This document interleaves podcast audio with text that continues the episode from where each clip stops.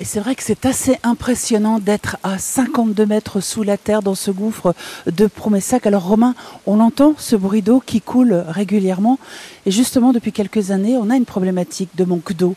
Est-ce que ça a une conséquence euh, sur ce gouffre? Ah, On le voit effectivement depuis quelques années. On a des, décisions qui sont moins marquées, beaucoup moins de, pluie. Et on, nous, on le voit à certaines périodes, effectivement on a des printemps qui sont beaucoup plus secs. Là, les fontaines coulent actuellement, mais à vrai dire, depuis l'été dernier jusqu'à début février, on n'avait pratiquement pas eu d'eau. Mais ça se voyait en extérieur. La, Vézère, la Dordogne avait un niveau très bas. Certains ruisseaux étaient même pratiquement à sec jusqu'en début d'année. Effectivement, ça se, ça se ressent. Et quelles sont les conséquences que cela peut avoir justement sur euh, cette beauté? ben, Au niveau des, des stalactites, même si elles sont plus alimentées en eau, c'est pas c'est pas grave en soi. Elles, ne elles vont pas devenir euh, plus fragiles, elles vont pas s'effriter ou se, déliter.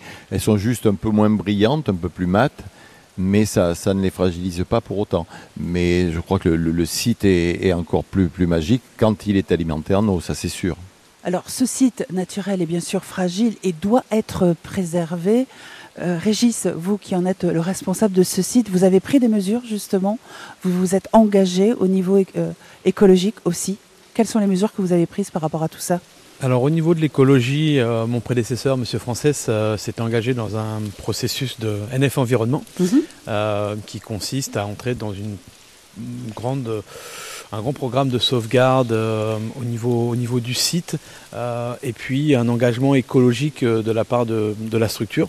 Il y a eu les, éco-vélos, les vélo-watts qui permettaient de, créer de l'électricité et puis de, réinjecter cette électricité dans le gouffre. on a eu tout le passage à la LED au, niveau au niveau du gouffre pour la consommation électrique. Au niveau de l'eau, on a mis des sous-compteurs un peu partout sur les bâtiments.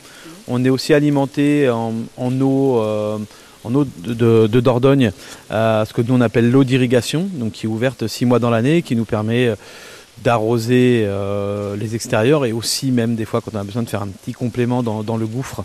parce qu'il peut arriver que quand c'est un peu trop sec, il y a quelques pierres qui, qui sont, euh, qui sont scellés dans de l'argile et euh, il, faut, il faut y faire attention. Sensibiliser aussi les visiteurs Exactement. Donc l'été dernier, on, a pris le, parti de, de laisser le, gouffre à sec puisqu'il était, il était à sec. On a été obligé d'éteindre quelques éclairages puisqu'ils ils ont, ils ne peuvent fonctionner que quand ils sont totalement euh, immergés. Donc on a, on a expliqué aux visiteurs que euh, les gourds étaient, euh, étaient vides euh, et, qu'on ne les remplirait pas de façon artificielle. Donc c'est quelque chose qui est toujours bien accueilli, mais on, essaie de faire attention à la, préservation de, l'eau. Il ne vous reste plus, vous aussi, à découvrir cet endroit. Sa visite de ce gouffre vous permet de découvrir le monde souterrain, de nombreuses cristallisations, un moment unique pour comprendre que l'eau est une ressource précieuse qu'il faut plus que jamais préserver.